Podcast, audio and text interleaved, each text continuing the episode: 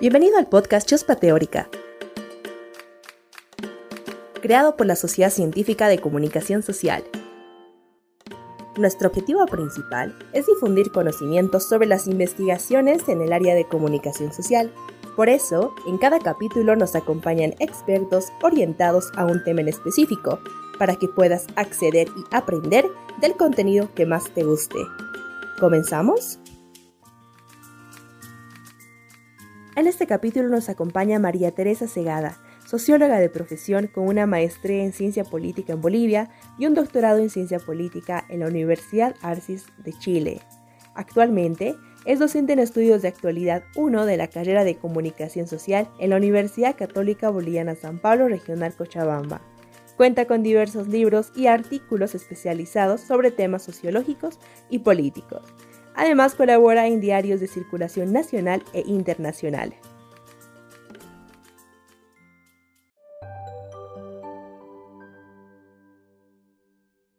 Entonces vamos hacia la primera pregunta, que es, ¿qué se estudia en el área temática de comunicación y política?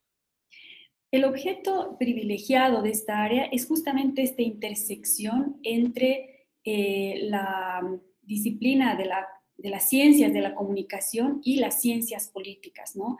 Y el punto de intersección está dado por lo siguiente, eh, en un acto, cualquier acto dentro del campo político es un acto comunicacional, no solamente en términos discursivos, sino también en términos de acción política, ¿no? Una manifestación en las calles, un comunicado de prensa, un discurso, un debate eh, político, estrictamente político inclusive, está eh, entrando en el campo comunicacional, está entrando en interacción con los receptores, con los otros, que son los electores, los ciudadanos, las organizaciones sociales. Entonces, esa intersección es la que interesa y que se ha vuelto cada vez más relevante, sobre todo con las nuevas tecnologías de información y comunicación, ¿no? que nos abren un escenario distinto de justamente de posicionamiento a través de las redes sociales o de estas eh, otras, otros dispositivos que tenemos para la, para la acción política hoy, ¿no?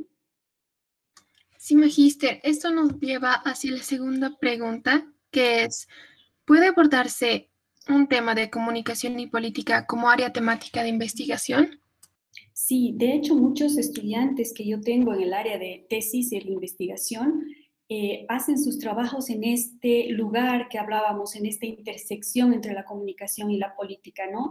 Es casi una especialidad, diría yo, a la que se han dedicado muchos de los, um, de los investigadores y que está aportando muchísimo a este nuevo mundo en el que estamos hoy. Entonces, eh, sí, es un, es un, es un ámbito muy pertinente para aportar a la comprensión de la realidad social, política y comunicacional que hay hoy en el mundo. Viendo todo esto, entonces, ¿cuál es la importancia y la finalidad de investigar dentro de esta área temática? A ver, este tema de la comunicación política nos permite una serie de objetos de estudio de la investigación por ejemplo, em, por un lado, el ámbito eh, político electoral. En ese, en, ese, en ese campo, por ejemplo, tenemos muchas investigaciones referidas al marketing político, al posicionamiento de los candidatos como una oferta política hacia la ciudadanía. Tenemos otro campo referido, por ejemplo, a la acción de los movimientos sociales, a, por ejemplo, acciones de protesta, de luchas históricas de los movimientos sociales que tienen un aspecto comunicacional muy grande, porque gracias a ese, a ese componente comunicacional es, em, se produce el efecto que ellos eh, quieren eh, de impacto en la sociedad, ¿no? Dependiendo de cómo lleguen. O sea, con esto quiero decir lo siguiente, si hay un grupo, por ejemplo, organizado que hace una huelga de hambre, pero no comunica ese hecho, es decir, lo hace eh, en medio de cuatro paredes, no tiene ningún impacto en la sociedad. Eh, para que esa huelga de hambre, aunque sea de una o dos personas, tenga un impacto eh, efectivo a nivel social o político, se requiere una eh, estrategia de comunicación, de sensibilización de la sociedad respecto a este hecho. Otros campos muy nuevos de, de, trabajo se dan o de vinculación se dan, por ejemplo, con estos nuevos activismos sociales, el ciudadanismo, estas movilizaciones en red que, como ustedes saben, en el mundo han provocado incluso cambios de gobierno, derrocamiento a dictaduras, la generación de nuevos sujetos políticos, nuestros movimientos como de los indignados, y, y hay muchísimos ejemplos en el mundo, que es una suerte de nueva forma de sociabilidad y una nueva forma de, acción política también. Eh, y inclusive yo diría que esta conexión entre comunicación y política se da en ámbitos más pequeños, por ejemplo, en, un ámbito cerrado de una empresa corporativa o de un medio de comunicación, ¿no? donde hay una interacción entre los distintos eh, sectores que hay al interior de esta corporación, por ejemplo, y que... Eh, eh, la administración de los recursos humanos, por ejemplo, de una empresa muy grande, está fuertemente regida por las decisiones políticas de esta empresa, pero también de la manera en que se vincula con la contraparte, que serían quienes trabajan en esta empresa y su forma de instalar una imagen hacia la sociedad. Muy bien, Magister. En ese sentido, tal vez, si usted conoce investigaciones con el que hayan trabajado en esta área temática. Bueno, eh, a nivel internacional hay muchísimas, pero quizás refiriéndonos al caso boliviano, conozco, por ejemplo, muchas investigaciones que se han hecho en el marco del órgano electoral plurinacional. Hay un área de investigación en el CIFDE que ha producido em, varios trabajos en estos últimos años referidos, por ejemplo, a las percepciones ciudadanas respecto a la democracia o a la relación entre partidos y sociedad o también eh, al uso de los dispositivos de propaganda electoral y cómo han impactado estos en, los electores, ¿no? Hay, hay, varios trabajos referidos a la cuestión electoral, pero también eh, varios estudiantes de las distintas universidades, eh, en este caso específicamente en la católica, han realizado sus trabajos de investigación de tesis sobre estos temas, ¿no? vinculando justamente a estos actores de la sociedad civil, ya sean movimientos, eh, eh, movimientos estudiantiles, plataformas, eh, con la actividad política. ¿no? En realidad, si, partimos de un concepto amplio de la política, que es nuestra relación, la relación del ser humano con su entorno, estamos concibiendo desde ahí que cualquier actividad humana que tiene un impacto en su medio es una actividad política en sí misma. Lo que pasa es que se ha reducido el concepto de política a la actividad político-institucional de los partidos, ¿no? Y por eso está tan venida menos la imagen de la política en general. Hay gente que no quiere escuchar de la, de la actividad política, pero en realidad, si nos vamos al concepto amplio de la política, está transversalizando todas las actividades de nuestra vida cotidiana. Entonces, eh, bueno, como vemos eh, un auge constante en el uso de la tecnología y nos vemos cada vez más inmersos en el mundo digital, las redes sociales y la virtualidad, ¿qué nuevo escenario eh, plantean para esta área temática? Yo creo que han ampliado muchísimo más este campo de estudio y de investigación hay una serie de fenómenos hoy que todavía no hemos terminado de entenderlos, ni como humanidad y mucho menos como sociedades latinoamericanas y en el caso particular de Bolivia. Eh, como vemos, todos hemos experimentado este año tan, eh, tan distinto, tan especial del efecto de la pandemia sobre las sociedades y esto va a requerir un esfuerzo investigativo muy intenso para poder entender eh, cuál ha sido, digamos, el impacto real en las relaciones sociales, porque como todos sabemos, las pandemias han traído aparejadas eh, políticas de confinamiento y en el confinamiento los eh, usos de tecnología digital han sido mucho más intensivos y se han multiplicado en el tipo de utilidad que se le da a, esta, a estos dispositivos. Para comenzar el tema educativo, estamos viviendo un nuevo proceso de, relación, de, enseñanza, aprendizaje a través de estos dispositivos, pero no solamente en ese, también en relación con la sociabilidad eh, intrafamiliar, eh, entre personas, entre grupos de pares y también, como ustedes han visto, eh, se ha vuelto un dispositivo muy importante para la movilización social, para la instalación de agendas, por ejemplo, de contra temas, con temas muy referidos a la vida cotidiana, a las preocupaciones de las personas. Hoy encuentras en este ámbito grupos, por ejemplo, de, em, eh, rechazo a la violencia de género. Hay muchos grupos activistas en ese sentido, o de eh, generacionales, ¿no? De grupos de jóvenes, de defensa del medio ambiente, de defensa de los animales. Eh, es decir, se han proliferado las maneras en que la población está actuando a través de redes sociales. Pero algo importante que decía el profesor Manuel Castel sobre este tema es que para que tengan un impacto real en la sociedad necesitan tener esta, dualidad entre eh, acciones online con acciones offline, o sea, tienen que tener algún impacto, alguna conexión con eh, actividades presenciales, eh, ya sea en las calles o ya sea en las propias instituciones, ¿no? Entonces, eso genera normalmente un impacto mucho más relevante. Pero como te digo, eh, sobre todo este año 2020 ha significado un giro mucho más intenso hacia el uso de estos nuevos escenarios para los seres humanos que yo creo que han llegado para quedarse.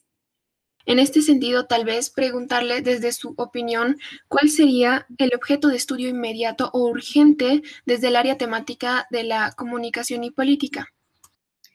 Yo creo que eh, algo que no se ha podido todavía evaluar y hay muchísima necesidad de, hacerlo, eh, sobre todo ahora como una respuesta a esta crisis eh, sanitaria, social, psicológica y, claro, política que hay en el mundo de hoy, es ver las interacciones, es decir, las formas, cómo se están generando nuevas maneras de politización, de politizar la propia eh, vida social. Es decir, cómo, por ejemplo, estos grupos de activistas están posicionando preocupaciones que antes tenían un recorrido mucho más largo, ¿no? Tenían que organizarse, reunirse, eh, em, discutir una agenda, em, publicarla o generar eh, eventos grandes donde puedan discutir con la población.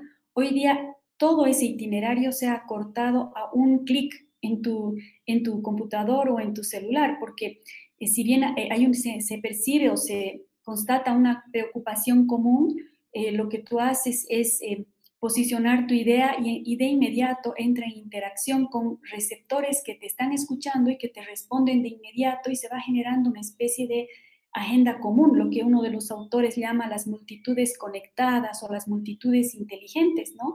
Entonces va generando todo un nuevo pensamiento, una nueva forma de, de acción eh, social colectiva, pero no hay que olvidar que también se requieren estudios para ver la otra parte de esta, de esta realidad. No solamente es todo positivo y más democrático y con libertad de expresión, también está el otro lado, donde se está perdiendo esta frontera entre lo privado y lo público. Sería muy interesante estudiar, por ejemplo, cómo, eh, qué está pasando con, estas, con el impacto de la, de la exposición de la vida privada en redes sociales que hacemos, eh, bueno, que unos más que otros hacen todos los días, ¿no? En, Instagram, en Facebook, etcétera, cuando se publican eh, actividades o situaciones de las vidas privadas de las personas, cómo esto está impactando en el resto, ¿no? Positivo o negativamente.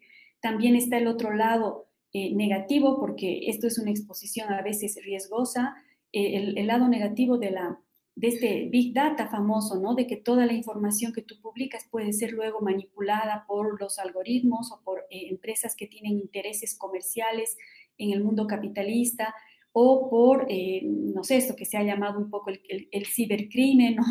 que, puede afectar a la vida de los individuos. Entonces, eh, creo que eh, hay estudios muy escasos todavía sobre estos impactos que tiene estas nuevas vinculaciones en la realidad, en la realidad. Y no tienes que ir muy lejos para eso y, querer estudiar eh, lo que pasa con grandes empresas como Facebook. No, desde nuestra propia cotidianidad, aquí, Bolivia, Cochabamba, se pueden estudiar estos impactos, por ejemplo, en las redes que los jóvenes utilizan en este momento y la manera en que es, esto, sobre todo ahí está el punto, afecta al resto, o sea, cómo se produce esta interacción con la realidad, con el resto de las vidas humanas. Y habiendo, bueno, en el último tiempo sabemos que eh, vivimos un ambiente donde los bolivianos eh, tuvimos una participación política activa por eh, las elecciones nacionales y las elecciones subnacionales.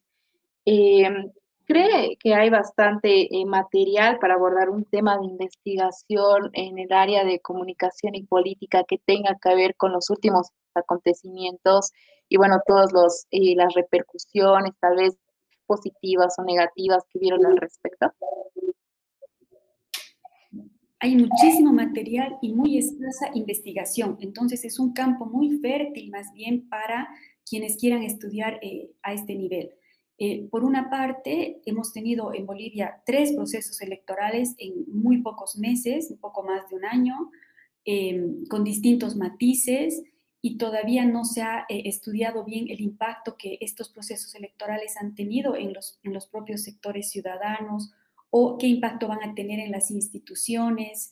Eh, por otra parte, hemos tenido también unos dos años muy intensos de conflictividad social, donde los jóvenes han sido, por ejemplo, un sujeto protagónico y hay muy pocos estudios, eh, conozco sí dos o tres, de cómo los jóvenes han vivido su participación tan eh, directa en estas movilizaciones, no solamente del 2019, sino también en otros eventos un, poco anteriores a esa elección, ¿no?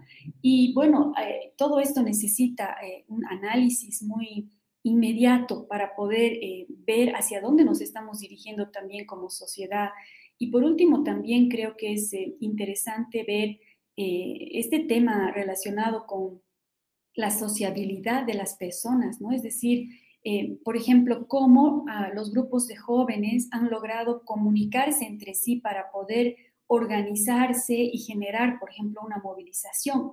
Cosas así muy concretas que todavía no, no han tenido investigaciones que puedan Em, dar cuenta de cómo, de cómo está funcionando esta nueva tecnología en procesos, ya sea sociopolíticos como el que estamos hablando, pero también de la vida social más colectiva y más ligada a las preocupaciones cotidianas. Por ejemplo, ¿qué hacen hoy los jóvenes para conectarse entre sí y, por ejemplo, luchar por alguna reivindicación común, que puede ser desde la muy básica, tal vez, eh, no sé, comunicarse a partir de, un, incidente que ha sucedido en un barrio o de em, la, agresión a uno de sus compañeros que se está produciendo en redes sociales o, em, qué la defensa al medio ambiente en algún caso que es desconocido por la opinión pública. Entonces, se ha generado quizás esta esfera de la opinión pública que es el lugar eh, por excelencia de la, de la visibilización de la comunicación y la política tiene muchísimos matices hoy que todavía no han sido estudiados a fondo. Muchas cosas de las que yo les digo y, todos nosotros decimos son eh, producto un poco de una eh, especulación de la realidad, ¿no? O sea, percibiendo algunas señales, pero investigaciones serias con datos, y creo que es lo que más se necesitaría en este momento. Muchas gracias, Magister. Creo que con esto terminamos la primera parte del podcast y como segundo momento tenemos el espacio del pique entológico, donde le damos elección a usted unas 10 preguntas, debe elegir un número del 1 al 10 y la pregunta que el número que elija será la pregunta que le haremos. Correcto, muchas gracias. A ver, vamos a echar la suerte. Entonces, la número 6. Muy bien, la pregunta número 6 es, ¿En qué lugar le gustaría estar en este momento?